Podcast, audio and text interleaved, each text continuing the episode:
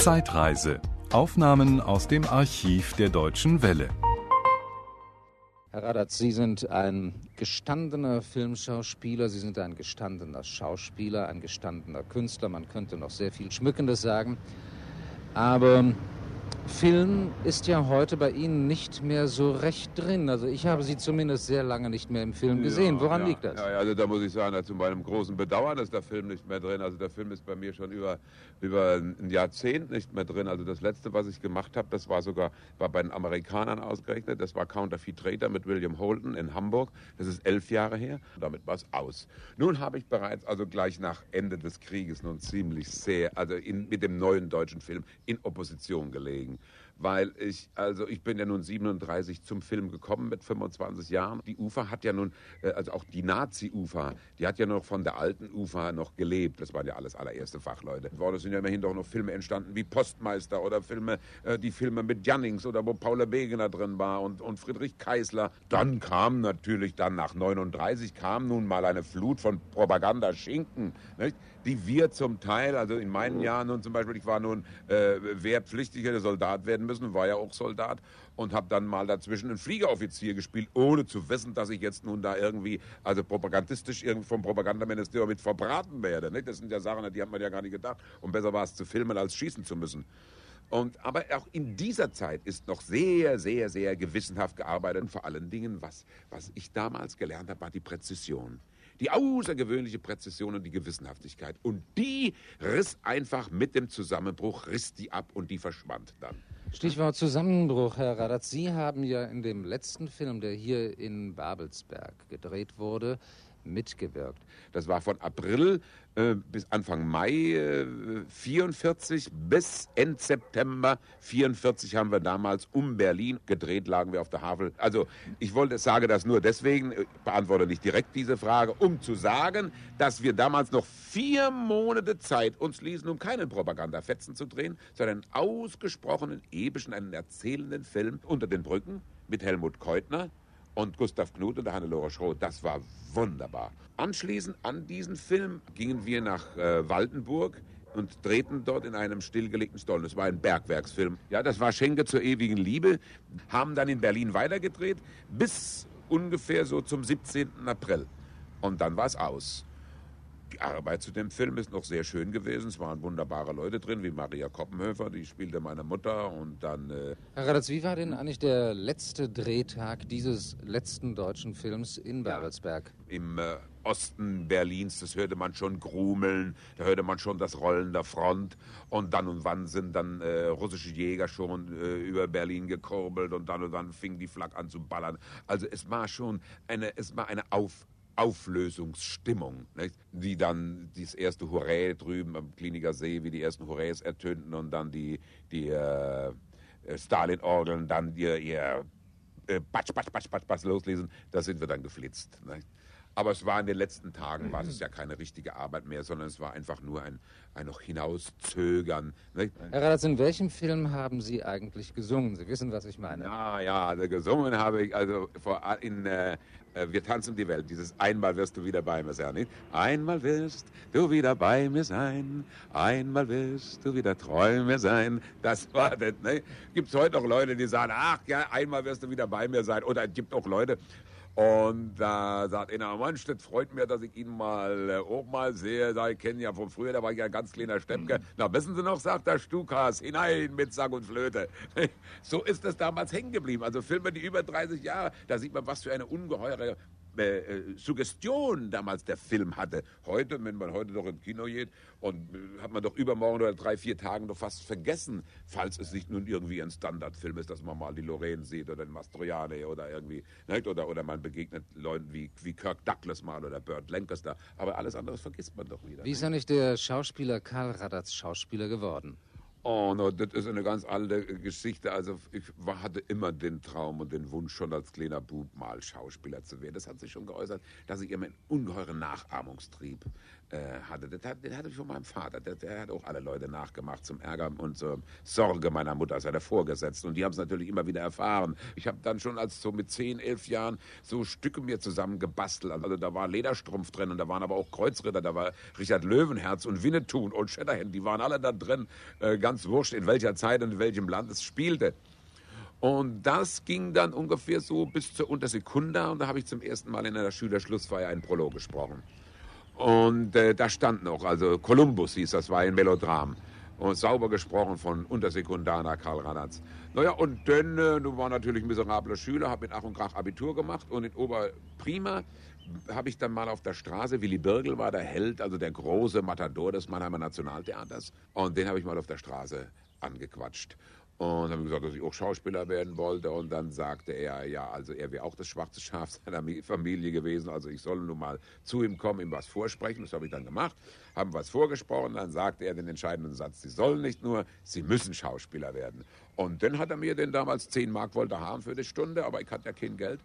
Und ich habe dann, also er hat mir dann für 3 Mark den Unterricht gegeben und ich habe mir es dann mit 5 und 10 Pfennig zusammengegauen. Das heißt, ich hatte zwar eine Mark in der Woche Taschengeld, aber dann hat mein Vater mich mal weggeschickt, Zigarren holen. Und dann äh, hat er Zigarren, also kauft mir die für 40, und dann kriegt er eben welche für 25. Und, oder Leberwurst für 35, kriegt er welche für 30. Und so 5 Pfennig und 10 Pfennig und 20 Pfennig. So habe ich das zusammengespart, bis dann drei Mark zusammen waren. Und dann habe ich so im Durchschnitt bei Birgel so im Monat so ungefähr vier Stunden gehabt.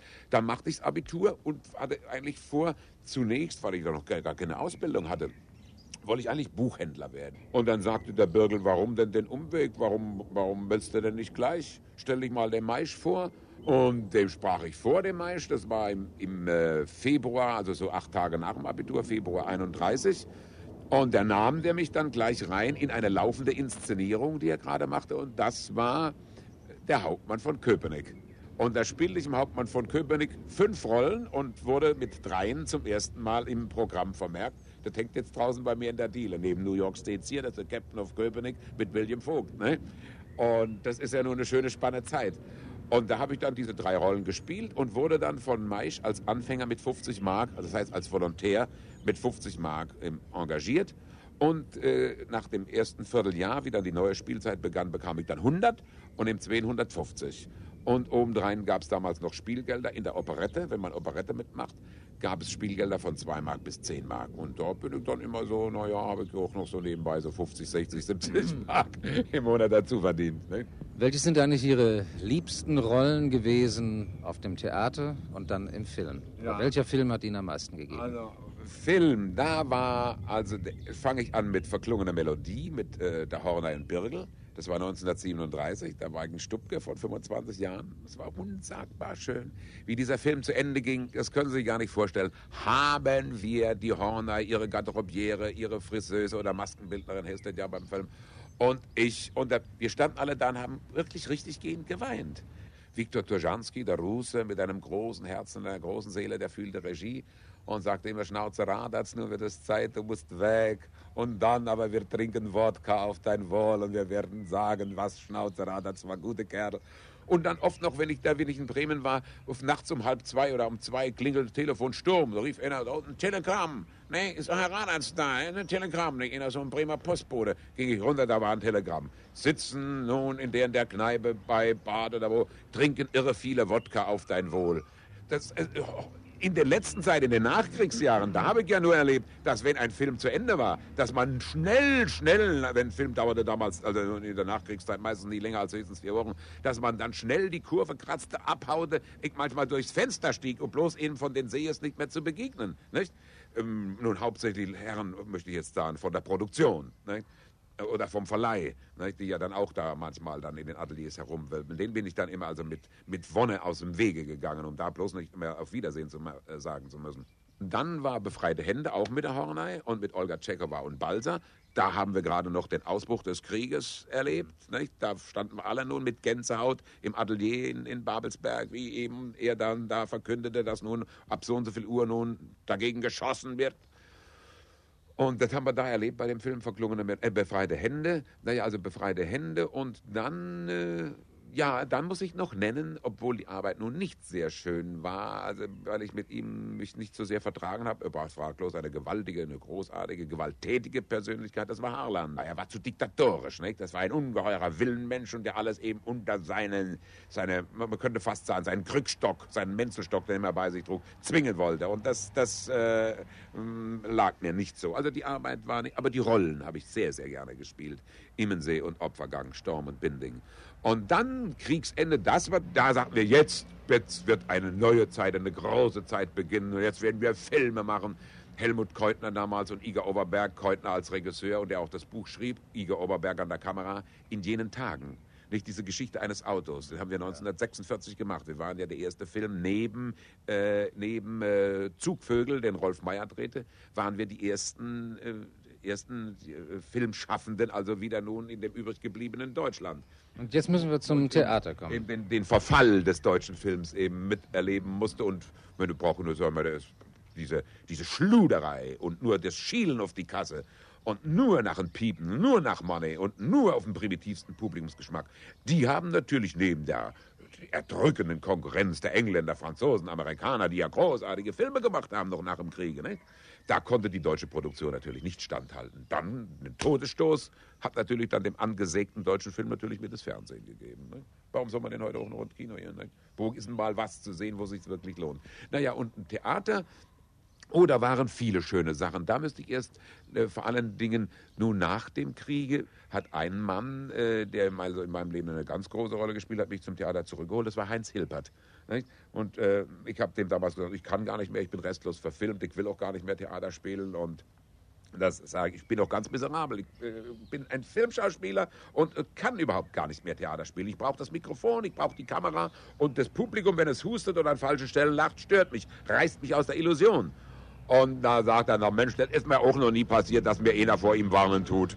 Ne? Und ich habe dann bei Heinz Hilbert dann die ersten Schritte wieder nach fast äh, zehn Jahren Theaterpause dann in Göttingen gemacht, an seinem deutschen Theater. Und das erste war der Corsar von Marcel Achard, meine Frau, die nun leider vor fünf Jahren nun gestorben ist. Und die hat also eine ungeheure Energie gehabt. Und wenn ich von alten Uferzeiten schwärmte, sagt sie, das ist alles Quatsch, das ist vorbei.